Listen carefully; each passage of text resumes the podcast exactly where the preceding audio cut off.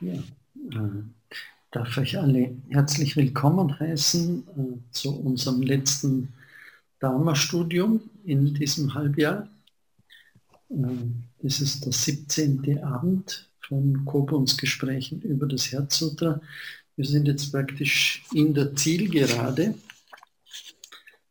Wir haben schon beim letzten Mal über vollständige Erleuchtung gesprochen und wie kann man das noch steigern? Durch Buddha Natur und Gate Gate Paragate. Also wir haben heute eigentlich zwei Kapitel, äh, zwei ganz kurze Kapitel. Und ich würde vorschlagen, wir fangen einfach mal an zu lesen. Und äh, entweder können wir nach dem ersten Kapitel kurz stoppen und reflektieren oder wir lesen beide und reflektieren dann beide gemeinsam. Und ich fange einfach mal an. Buddha Natur ist innen, außen, überall. Der physische Körper hat nicht eine kleine Buddha Natur in sich. Euer ganzer Körper ist Buddha Natur und dennoch diese besondere Form zu dieser besonderen Zeit an diesem besonderen Ort zu haben, ist eine große Sache. Das Überraschende ist, dass wir nicht wissen, was für eine wunderbare Welt wir selbst sind. Am besten, ihr geht hinaus und fragt alles, was euch begegnet. Erzähl mir von dir. Sie werden anfangen, dir alles zu erzählen. Und während sie sprechen, wirst du anfangen zu fühlen, dass das ihre Sache ist und nicht die deine. Das ist so wie das Sutra. Zuerst fühlt ihr, dass es von euch vollkommen verschieden ist. Aber je mehr ihr zuhört, desto deutlicher empfindet ihr, das bin ich. Alles bin ich und ich spreche über mich selbst. In diesem Sinn sagt Dogen, den Buddha-Weg zu studieren und zu praktizieren, ist euch selbst kennen zu lernen und selbst zu praktizieren. Euch selbst unter die Dinge zu tragen und zu glauben, dass ihr die Dinge versteht, ist Illusion. Was immer ihr versteht, es ist alles Illusion.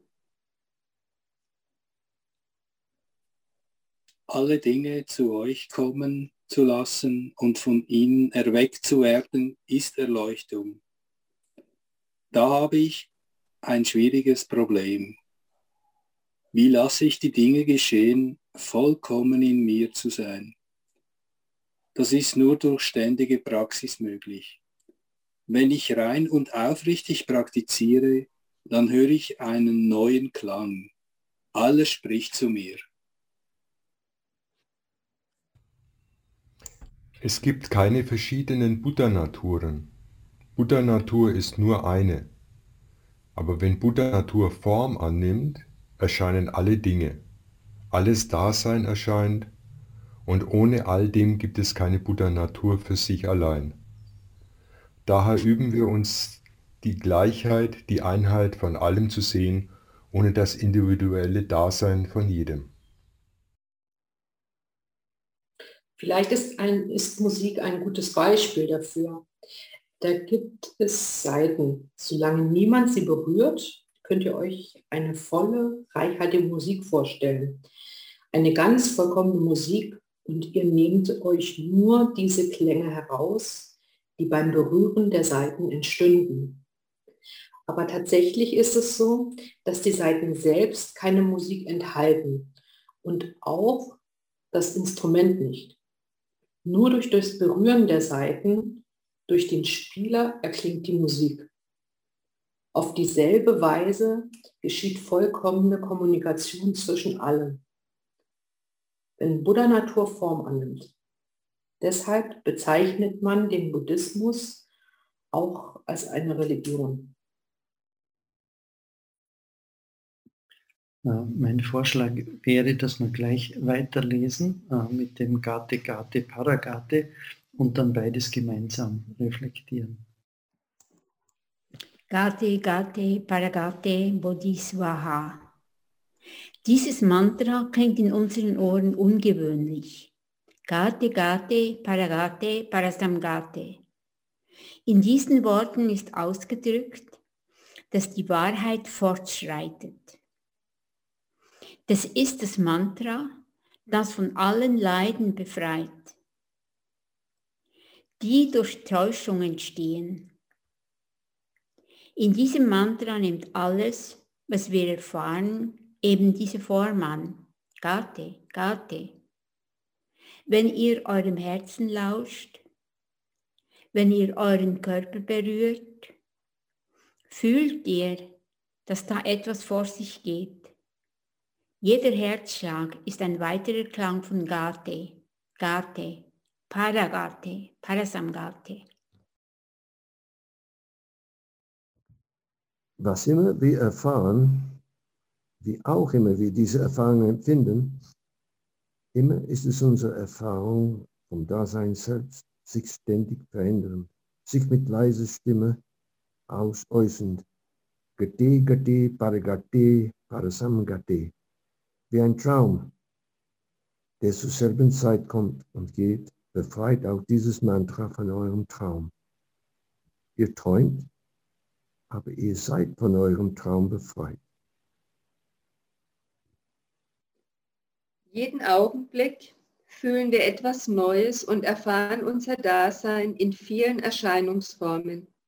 Es ist dieselbe Situation, in der sich auch eine träumende Person befindet, ob wachend oder schlafend, tagträumend oder ein klares Verstehen von etwas erreichend. Wenn ihr sagt, Erleuchtung, Erwachen, scheint es, ihr würdet euch auf ein substanzielles Sein beziehen, das dieses Erwachen erfährt. Aber wenn es einen substanziellen, dauerhaft Wissenden gäbe, würde Erwachen nie erscheinen. Es gäbe nur fortgesetzte Illusion. Bodhi, Satori, Prajna, das sind wir selbst. Unser Dasein, das kein Selbst hat und kein Selbst ist. Daher ist dieses Wort nicht ein anderer Ausdruck für Maha. Maha bedeutet grenzenlos, uneingeschränkt, unermesslich. Diese Worte, Gate, Gate, Paragate, Parasamgate, Sie sind wie der Laut von Vögeln. Hohe Stimmen, tiefe Stimmen, scharfe Stimmen. Wenn du die Bedeutung herausfinden willst, lausche den Vögeln, ihren scharfen Augen und Klängen, höre, was sie sagen, wie sie fühlen. Oder auch kann Gate Gate als der Klang von Violinseiten gehört werden oder als das Schnarchen eines schlafenden Mannes. Wenn ihr wisst, was es ist und sagt, ich, ich bin, du bist, gibt es keinen Schmutz am Boden, kein Grün in den Blättern. Ihr versteht, dass euer Geist alles ist, was ihr selbst seid. Und alles existiert so, wie es ist, und da gibt es kein Wissen und keine Notwendigkeit zu wissen, weil ihr es bereits wisst. Wenn wir versuchen herauszufinden, wie wir uns von den Dingen befreien können, sind wir beschäftigt. Aber die Erfahrung von Freiheit kann nicht gewusst werden, weil wir ständig erfahren. Dieses Gate, Gate, Paragate, Parasamgate ist der Klang der Freiheit und auch der Klang der Freiheit von Illusionen. Es gibt da einen Ton, wenn die Blätter vom Baum fallen. Vielleicht ist es der Ast, der das Geräusch macht.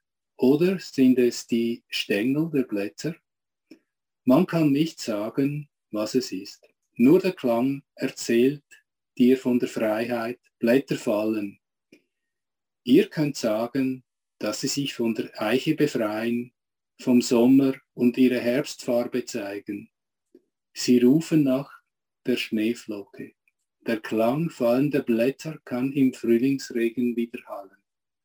Es kann inmitten von Schneefall erscheinen. Im Englischen sagt ihr, go, let it go, let him go, let me go. Dabei spreche ich von Freiheit. Die Dinge werden befreit. Das bedeutet keine Dauerhaftigkeit. Es ist nicht möglich, durch größere Schnelligkeit Dauerhaftigkeit zu erreichen. Aber Menschen versuchen genau das zu tun. Das ist Leiden. Auch durch Anhalten könnt ihr keine Dauer erreichen, weil da keine Dauer ist. Es ist wie aus einem Albtraum in einen noch schwereren Albtraum zu gelangen. Während ihr euch sehr anstrengt, bemerkt ihr, dass ihr die entgegengesetzte Richtung geht.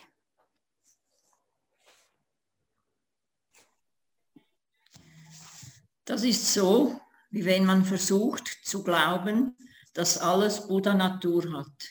Ihr sagt, es wurde mir gelehrt, dass jeder Buddha-Natur besitzt, aber ich kann es nicht fühlen. Daher versucht ihr es zu glauben. Eine solche Art Glauben gibt es.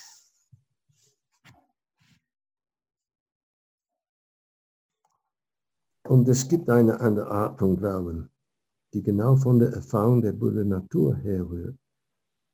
Ihr bewahrt diesen Glauben als ganz gewöhnliches Wissen. Was immer ihr seht, sind die Myriaden Formen der Buddha Natur. In hundert Wiederholungen einer Lüge seht ihr Buddha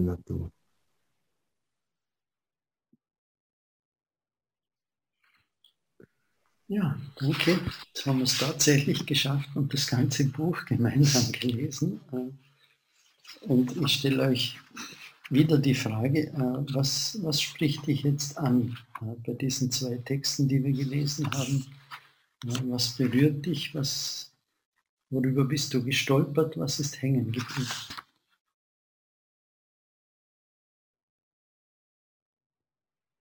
Ich finde folgendes bei Buddha Natur, das ist ein, im zweiten Paragraph, fünfte Zeile. Das ist so wie das Sutra steht da. Zuerst fühlt ihr, dass es von euch vollkommen verschieden ist, aber je mehr ihr zuhört, desto, desto deutlicher empfindet ihr, das bin ich, alles bin ich und ich spreche über mich selbst. Das war lange Zeit für mich ein Problem, aber, jetzt ist es klar geworden und, und es, es bringt für mich diesen Punkt in den Fokus, dass, dass alles eins ist. Danke.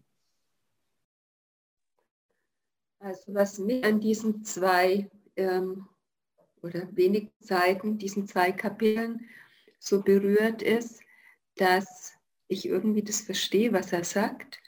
Und er spricht auch ganz deutlich und ganz klar, wo er vorher in den vorherigen Kapiteln ganz viel für mich in verschlungenen Sätzen gesprochen hat.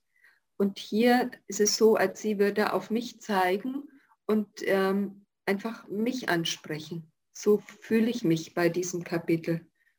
Und ähm, ich finde es sehr berührend und da ist es auch da fühle ich so diese, was er auch beschreibt im zweiten Kapitel, den Klang der Freiheit, der da drinnen ist, dass es ja um mich geht und nicht um irgendwas da außen. Und trotzdem, dass es um mich geht, ist diese Freiheit, diese Leichtigkeit plötzlich da. Dankeschön. Also ich möchte mich da gleich bei Sabine anschließen, weil mich hat auch eigentlich dieser Teil ähm, sehr berührt. Äh, ich, ich fand da sogar die Poesie, die ich ein bisschen gesucht habe für mich in diesem Buch. Die Blätter, die fallen und die Geräusche machen, ist wunderschöne Vorstellung und äh, die berührt mich wirklich sehr. Natürlich auch die Freiheit.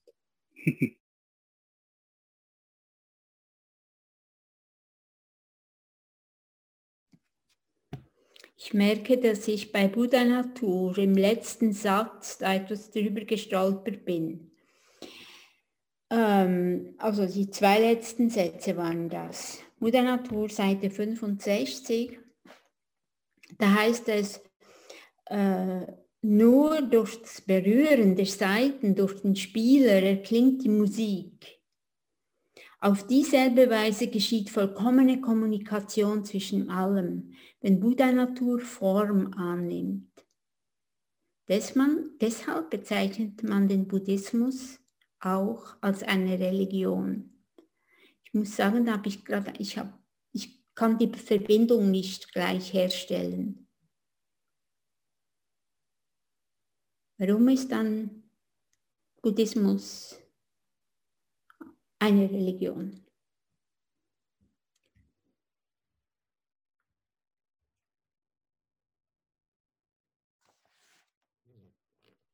Also ich sage dir jetzt einfach ähm, etwas, das mir eingefallen ist. Vielleicht ist der Buddhismus, äh, also das Instrument äh, ermöglicht uns, ähm, also Buddhismus ist der Instrument und das, ermöglicht, also das ergibt dann eine Religion daraus, weil es ganz umfänglich ist.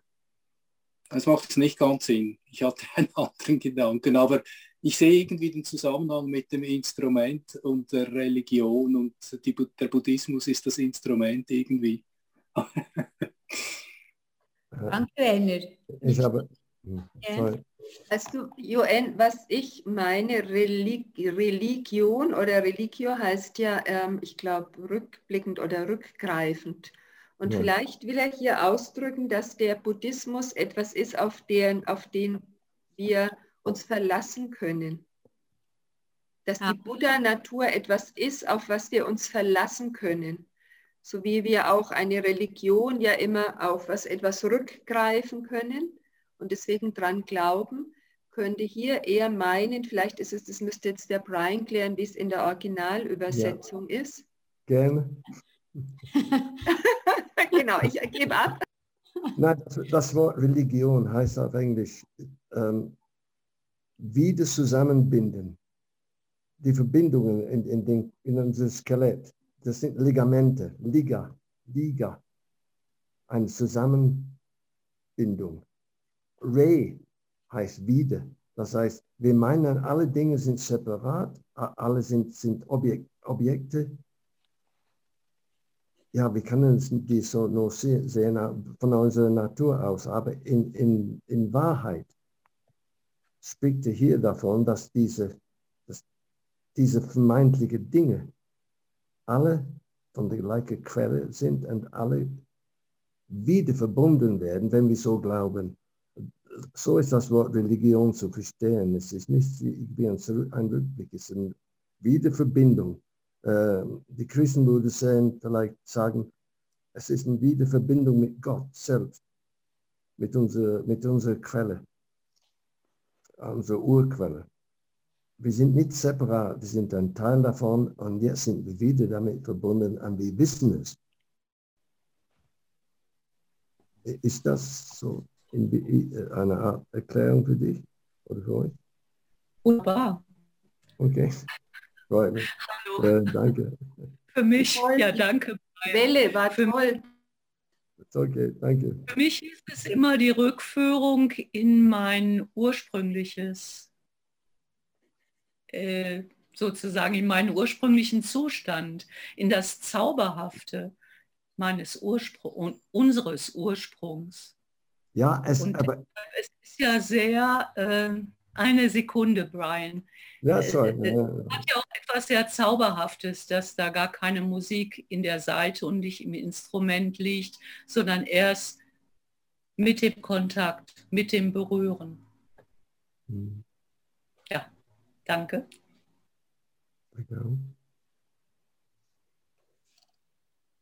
Ja, ich finde auch, wenn wir zurückgehen auf den Ursprung des Wortes, was es ursprünglich geheißen hat, dann ist es sehr schön.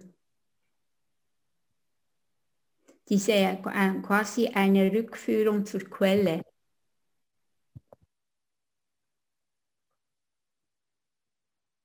Und eben, was ich eben auch ganz schön finde, ist, ähm, dass es da nicht einfach um etwas Einzelnes geht, sondern es geht um das Instrument, um die Saiten, um die Musik und dann gibt es auch noch den Spieler. Also im, im Buddhismus spricht man ja viel vom Gast, Gastgeber und das Geschenk. Und das Ganze, das Ganze ist dann das große eine. Und so kann ich mir das ja. So komme ich dem auch näher. Aber danke euch für eure Beiträge. mir ist noch eingefallen, was ich versucht habe zu sagen. Vielleicht äh, ist der Spieler entscheidend und wir sind wieder Spieler, wenn wir meditieren. Wir bringen dadurch auch das Ganze zum Klingen und das Ganze kann zusammenkommen und in der Erleuchtung enden. So wollte ich das vorhin versuchen zu sagen. Danke, Werner. Gut gesagt, Werner. Danke. Mir fällt eine Geschichte ein zu einem großen Meister und äh, es taucht kurz bevor er anfängt zu äh, den Vortrag zu halten, taucht ein Vögelchen auf der Fensterbank auf.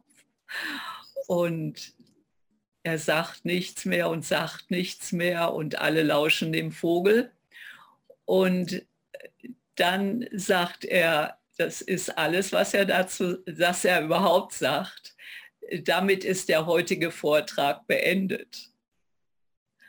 Und das hat mir, äh, ist immer irgendwie bei mir geblieben. Und heute Morgen, äh, ich sitze draußen, wenn ich meditiere, und da war ein wirklich wunderschöner Vogel. Und ich habe festgestellt, die Melodien ändern sich permanent. Das ist immer was anderes. Und äh, irgendwann habe ich gemerkt, oh, wo ist denn meine Meditation? es war wunderschön. Ja, es war sehr, äh, es war in, in dem Sinne sehr verbindend. Aber wo da die Meditation war, weiß ich nicht. Danke.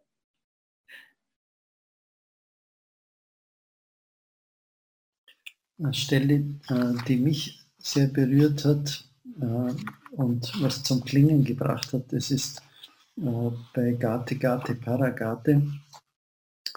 Ähm, in diesen Worten ist ausgedrückt, dass die Wahrheit fortschreitet. Und dann ein äh, paar Sätze weiter. Was immer wir erfahren, wie auch immer wir diese Erfahrung empfinden, immer ist es unsere Erfahrung vom Dasein selbst, sich ständig verändernd. Und das, das finde ich extrem äh, spannend, so diese Vorstellung, wenn ich im Sein bin, im Dasein, ganz in der Gegenwart, dann spüre ich eigentlich äh, dieses ständige sich verändern. Äh, das ist ja so ein zentrales Anliegen oder eine der Kernwahrheiten, dass alles fließt, dass alles sich ständig verändert. Und, äh, und das Leiden ist eigentlich unser Versuch, dieses diese Veränderung anhalten zu wollen, etwas festhalten zu wollen. Und dass das Gate, Gate, Paragate ist eigentlich eine Einladung, uns äh, auf dieses Fließen einzulassen. Und dass ich das im, im Sitzen, im Meditieren kann ich das wirklich spüren. Ich kann das erleben, wie alles äh, fließt. Dazu passt der Satz, den ich mir angestrichen habe, ähm, auf Seite 67 unten. Es ist nicht möglich, durch größere Schnelligkeit Dauerhaftigkeit zu erreichen. Aber Menschen versuchen genau das zu tun. Das ist Leiden. Ähm, auch durch Anhalten könnt ihr keine Dauer erreichen, weil da keine Dauer ist. Das hat mich vorhin richtig, das hat so gut gepasst zu dem, was mir immer so passiert oder wie ich viele andere auch erlebe man, man denkt, oh, ich muss noch und ich sollte noch und jetzt mache ich aber mal ganz schnell. Oder man denkt, ach, heute versuche ich mal ganz ruhig und gemächlich und es bringt wie beides nichts. Ähm, nur Gewahrsam, äh, Gewahrsein hilft. Das ist das Einzige, was hilft. ähm, und sich klar sein, dass man nichts festhalten kann und dass alles einfach läuft. Und je weniger Widerstand man leistet, desto besser fügen sich die Dinge. Je weniger man antreibt und je weniger man bremst oder ja, ist beides festhalten, desto besser fügen sich die Dinge. Aber es fällt uns allen so unglaublich schwer. Vor allem auch, weil wir eben die Zeit erfunden haben. Gibt es auch einen Negativnobelpreis? ich weiß nicht. hm. Was ich mir auch noch angestrichen habe, ist auf der Seite 68. Es wurde mir gelehrt, dass jeder Buddha Natur besitzt, aber ich kann es nicht fühlen. Und wenn ich den Satz vor mich leise hin sage, dann taucht sofort auf, dass ich eine Vorstellung von dieser Buddha Natur haben sollte und wie ich auch fühlen sollte, wie sich ein Buddha fühlt. Und es berührt mich irgendwie, weil ich habe natürlich diese Vorstellung, wie eine Buddha-Natur sich anfühlen kann. Und trotzdem, wenn ich genau hinschaue, dann gibt es da kein Fühlen, weil mit diesem Fühlen geht auch wieder ein Bild einher oder eine Vorstellung. Und damit mache ich es wieder fest. Und da bin ich jetzt wieder da, was die Tina gesagt hat und was der Manfred vorher gesagt hat. Wenn ich es festmache, will ich es wieder schnell machen oder ich will es anhalten. Oder ich mache ganz langsam. Dankeschön. Aber sind wir nicht alle Buddha Natur? Wir suchen etwas, was wir selber sind. Und das ist das Problem. Wir suchen nach außen, wir, müssen, wir denken etwas glauben und so weiter wir versuchen alles zu rationalisieren. Es ist so einfach, einfach akzeptieren, dass wir Buddha Natur sind und dass sie sie nicht besitzen. Sonst, das ist ein, ein Widerspruch in sich. Etwas suchen, was wir schon sind. Und wir sind alle die gleiche Buddha-Natur oder ein Teil, nein, nein, das ist auch falsch, das ist schon Dualismus, ein Teil davon. Wir sind alle Buddha Natur. Ihr bewahrt diesen Glauben als ganz gewöhnliches Wissen. Was immer ihr seht, es sind die Myriaden Formen der Buddha Natur. In hundert Wiederholungen einer Lüge seht ihr Buddha Natur. Ich glaube, das sagt alles für mich. Aber ich weiß nicht, was meint ihr? Ich bin einverstanden mit dir, Brian. Ähm, es, wir besitzen nicht Buddha Natur, wir sind Buddha Natur. Aber ich komme jetzt schon wieder mit einer Frage und dann eben der nächste Satz, da heißt es dann, eine solche Art Glauben gibt es. Was meint er damit? Dass wir Buddha-Natur besitzen, dass es einen solchen Glauben gibt, oder was würdet ihr sagen? Die englische Version benutzt das Wort Faith. Und das Problem ist, dass wir haben in, in, in der deutschen Sprache Glaube. Und äh, wenn ich mich nicht irre, ist das gleiche Wort Faith und Glaube dasselbe auf Deutsch. Ja. Faith in Englisch, du, du, hast, man sagt, man spricht von einem, von einem Hindu-Faith oder ein, ein, ein äh, christlicher Faith oder buddhistischer Faith. Es ist, es ist eine Art, ein tiefes Vertrauen in was. Faith. Hast du Faith in, in, in, in, in deinem Ursprung? Es ist nicht dasselbe wie Glauben. Glauben ist etwas so, ist es so oder nicht so? Faith ist, ist etwas, was alles umfasst. Und er sagt hier auf Englisch in diesem Satz, es gibt eine andere Art von Glauben. Auf Englisch heißt es, and there is another kind of faith which appears from exact experience of Buddha nature. As ordinary knowledge, you keep this faith. Whatever you see is the myriad forms of Buddha nature Even in the eye of a blind man, you see Buddha nature. In 100 repetitions of a lie, you see Buddha nature. Und das ist diese Faith. Ähm, Entschuldige, Brian. Ich habe mal ganz Ja. schnell nachgeguckt. Äh, Faith kann aber auch äh, Glauben im Sinne von Vertrauen heißen.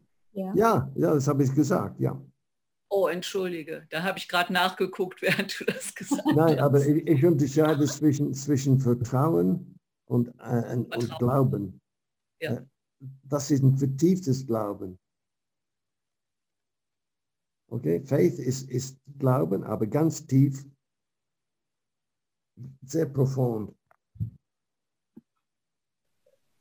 Ich möchte den letzten Abschnitt berührt mir sehr. Es kommt mir vor, als würde es das ganze Herz sogar noch einmal zum Kern führen. Es gibt eine andere Art von Glauben, die genau von der Erfahrung der Buddha-Natur herrührt. Also die Erfahrung, die Wahrnehmung, das Erleben dieser Natur. Und jetzt schreibt er, ihr bewahrt diesen Glauben als ganz gewöhnliches Wissen.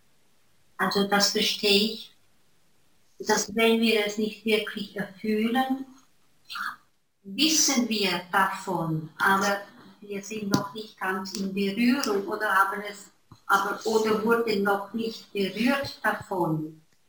Und jetzt, was immer ihr seht, es sind die Myriaden Formen der Buddha-Natur. Also was immer, wir, was immer unsere Sinne wahrnehmen, sind die Myriaden Formen der Buddha-Natur. In 100 Wiederholungen einer Lüge seht ihr Buddha-Natur. Also in 100 oder 1000 Wiederholungen, was unsere Sinne wahrnehmen, was Form ist, ist aber gleichzeitig die Lehre enthalten. Ich weiß nicht, ob ich das richtig verstehe. Wenn ich jetzt sage, in einer Lüge, könnte ich dann auch sagen, in einer Illusion. Das dünkt mich, das bringt das ganze Buch wieder zusammen. Form ist Lehre, Lehre ist Form. Aber auch keine Lüge ist in Buddha-Natur. Es gibt nichts außerhalb von Buddha-Natur. Wir können nicht unterscheiden zwischen gut und schlecht und, und, und äh, groß und klein. Es ist, das, sind nur, das sind nur Formen, das sind nur so Instrumente, unsere Instrumente uns auszudrücken. Wir, wir machen diese Differenzen. Und wir sind Buddha Natur. Also alles, was passiert, ist Buddha Natur. Man kann nicht sagen, gut und schlecht. Das Schlechte kommt aus, auch aus, was wir schlecht nennen, kommt auch aus der Buddha Natur. Lügen, Geburt und Tod, Mord und Totschlag ist auch ein Teil Buddha Natur, Krieg und so weiter. Ist nicht separat davon. Es ist, wir sind die Quelle. Mit dieser Re Religion, die wir äh, erwähnt haben, sind wir zusammen gebunden. Wir sind nicht separat voneinander. Es ist wie die Moleküle in, in, im Ozean, Wassermoleküle. Die sind alle zusammengebunden, obwohl wir Moleküle sind. Das Ozean, aber ein unbegrenztes Ozean, das sind wir namens Buddha Natur. Das heißt auch ein 100 Wiederholen einer Lüge. Sind auch Buddha Natur. Ob wir das wollen oder nicht, das ist eine andere Frage, aber das, ist so. Für mich, sorry, für mich. Ich würde gerne äh, die einladen, die noch nicht so viel gesagt haben, ob die sich vielleicht auch noch zu Wort melden wollen. Ja, ich habe noch nichts gesagt, dann ähm, melde ich mich mal ins Wort. Ich bin zum Anfang auch über diese Religionen so ein bisschen gestolpert und dachte dann, ja, was ist für Religion, was meint er damit? Und mit diesem Zurückführenden oder dieses Verbindende hat sich das ein sehr schönes Bild gemacht, was dann auch wieder zum letzten Abschnitt von dem Gata Paragate passt. Dieses Vertrauen, weil für mich, aber das ist ja mein Konzept, ist Glaube irgendwas Kognitives. was ich aus der Kirche kenne. Ich höre was, aber Vertrauen ist was, so eine Basis. Also auch wenn ich die Erfahrung noch nicht gemacht hat. Bei Zen oder Buddhismus ist ja für mich, was ich daran auch so anziehend finde, ich mache meine eigenen Erfahrungen. Also ich kriege nicht von jemandem gesagt, es ist so und dann muss ich es wiederholen, sondern ich mache meine eigenen Erfahrungen. Und ich glaube, gerade das Buddha-Natur ist schon was Grundlegendes. Und ähm, ich glaube, ich habe mich so vom, zum Buddhismus geöffnet oder so angezogen gefühlt, weil ich vorher war ich so im christlichen Glauben und ich hatte immer dieses Gefühl, Gott ist doch in allem drin. Und das ist ja eigentlich für mich, dieses Göttliche ist ja diese Buddha-Natur. Das ist so, ja, wie so ein roter Faden, der uns alles verbindet. Und deshalb finde ich es eigentlich auch ganz schön, dass er es so einfach auf den Punkt bringt für mich. Das ist so in, ähm, finde es sehr faszinierend, weil mit diesem Sutra habe ich mich auseinandergesetzt, was heißen die einzelnen Worte und Weisheit, jenseits von Weisheit und nochmal dahinter. Und da habe ich mitgekriegt, dass es ja eigentlich verkopft ist, weil ich kriege das nicht gedacht. Und das finde ich so schön an, an dem ähm, Schluss von dem Buch auch, dass es ja so eine Grundlage berührt, wo man einfach ist.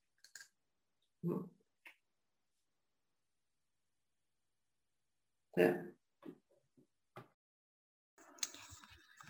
Für mich hat sich in dem Text von Buddha Natur, also Seite 64, hat mich das so angesprochen, wo es heißt, den Buddha-Weg zu studieren und zu praktizieren, ist euch selbst kennenzulernen und selbst zu praktizieren. Euch selbst unter die Dinge zu tragen und zu glauben, dass ihr die Dinge versteht, ist Illusion was immer ihr versteht, es ist alles Illusion. Und das hat mich ja so im ganzen äh, Büchlein war ich immer wieder dort angestanden und gedacht, ja, ich weiß nichts, ich kann da nicht viel dazu sagen. Und äh, es ist immer wieder ja auch vorgekommen, dass man einfach das nicht alles über den Kopf lösen soll, sondern dass das irgendwie kommt oder das, was wir denken, dass das dann eben trotzdem dann eine Illusion ist. Und ja, das hat mich jetzt auch wieder etwas versöhnt mit dem, dass ich dann auch immer ein bisschen an mir gezweifelt habe. Hat mich das angesprochen. Und natürlich auch der Text, wenn es heißt, wir gehen hinaus und wir fragen, ähm, wie heißt es da, äh, was war das da in der Natur, wenn wir draußen sind und fragen, wie, was ist das, was ist das? Äh, ich war eben gerade auf Wanderung ein paar Tage und ich habe das auch so empfunden, wie schön das in dieser Natur überhaupt ist und dass man da eben auch diese Buddha-Natur sehen kann. Ist, äh, wenn ich dir zuhöre, da fällt mir jetzt gerade noch was ein, was ich loswerden möchte. Äh, wir haben bei der, beim Besprechen des Buches haben wir immer wieder Mängel festgestellt in der Übersetzung oder dass nicht ganz sorgfältig die Sanskrit-Ausdrücke gebraucht wurden. Aber gerade den, äh, diesen Abschnitt, den du vorgelesen hast, äh, finde ich ein sehr schönes Beispiel von einer neuen Übersetzung von diesem berühmten Dogenspruch, äh, den ich wirklich bemerkenswert finde. Oder? Den Buddha-Weg zu studieren und zu praktizieren, ist euch selbst kennenzulernen und selbst zu praktizieren. Wir kennen alle diese klassische Übersetzung und, und die findet es wirklich erfrischend. Äh, und ja, eingängig. Ähm, ja, ich habe, mir ist aufgefallen, dass auf der letzten Seite das Wort ähm, fühlen und dann das Wort berühren mit den Musikinstrumenten, also das Fühlen des Glaubens und das Berühren der Musikinstrumente sowie auf Seite 64, ähm, das unter euch, das Selbst unter die Dinge zu tragen. Also dass diese drei Punkte eigentlich wie für mich die gleichen Dinge sind. Also ich trage mich selbst unter die Dinge, ich berühre das Musikinstrument und ich glaube nicht einen Glauben, aber ich versuche ihn zu fühlen. Diese drei Dinge haben mich so jetzt ja irgendwie zusammengeklungen. So.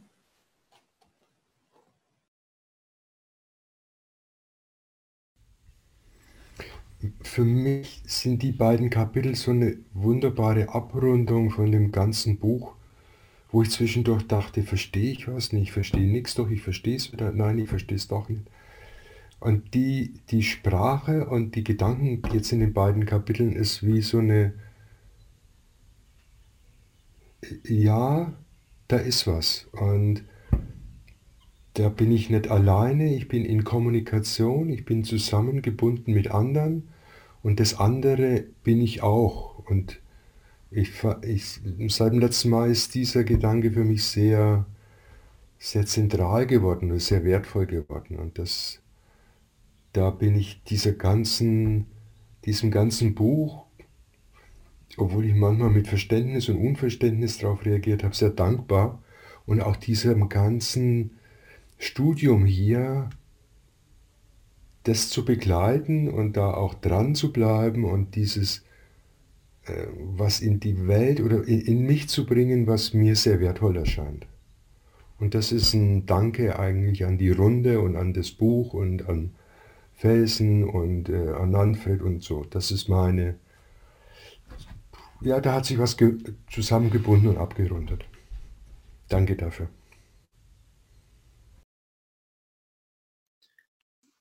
Ja, Hans, das fühlt sich schon ein bisschen wie ein Schlusswort an. Ähm, ja, ich möchte mich eigentlich auch gerne bei euch bedanken das, ich hätte es niemals für möglich gehalten, dass wir so lange durchhalten, dass wir dranbleiben. Äh, durch die Jahreszeiten hindurch, wir haben im Februar begonnen, äh, jetzt ist es Ende Juni äh, und ich vermisse euch jetzt schon ein bisschen, wenn wir jetzt aufhören mit dem Dharma-Studium. Erinnere mich daran, dass das das ist der Klang der Vergänglichkeit, die Wahrheit, die voranschreitet. Und da können wir uns gleich schon wieder im Loslassen üben. Äh, ja, war äh, eine sehr schöne Zeit mit euch. Äh, wer immer Lust hat, äh, wir machen dann weiter. Ich habe es schon mehrfach angekündigt. Im September werden wir die Gelübde studieren vom Shohaku Komura äh, durch gelübde Leben. Wir werden dann aber auch im nächsten Jahr wieder fortsetzen und wenn ihr da Texte habt, Anliegen, äh, könnt ihr mir gerne Vorschläge schicken. Äh, Werner hat sich schon Shunru Suzuki gewünscht mit Zen-Geist, Anfängergeist, äh, aber das ist eine lästige Fliege für uns im Zendo. Ähm, aber ich bin auch ganz offen für andere Vorschläge. Ähm, ja, sollen wir vielleicht zum Abschluss noch miteinander das Herzsutra rezitieren, das Makahanya? Dann würde die Amarana bitten, zum Mokukyo zu kommen.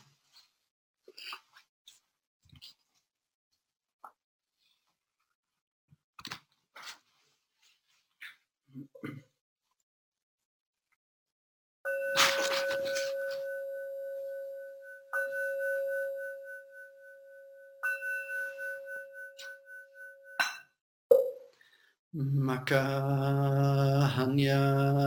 Haramita Shingyo.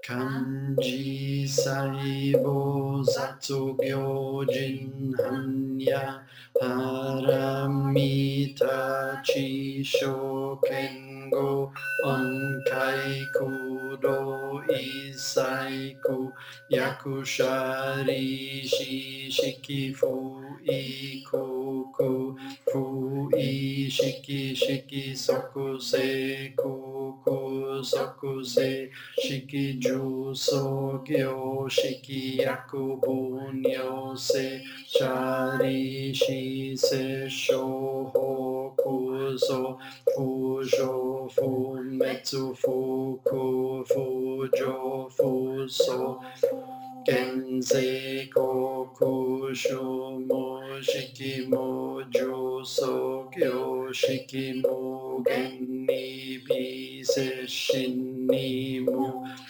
証拠未ナ法も限界内心も意識モもも妙薬もも Najsi muroshi yakumuroshi jin kushu metsudo mushi yakumu toku imu shoto kobo daisa ihanya haramita koshin mu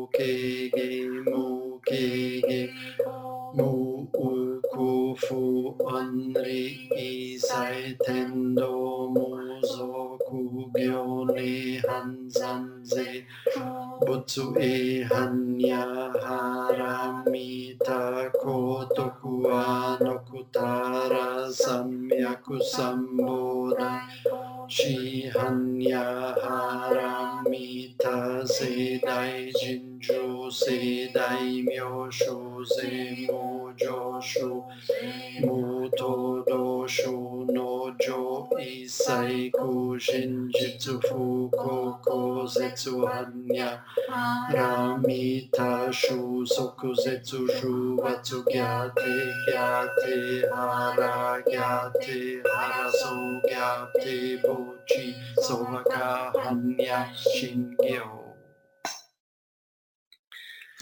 Möge unser Bemühen nicht fruchtlos gewesen sein.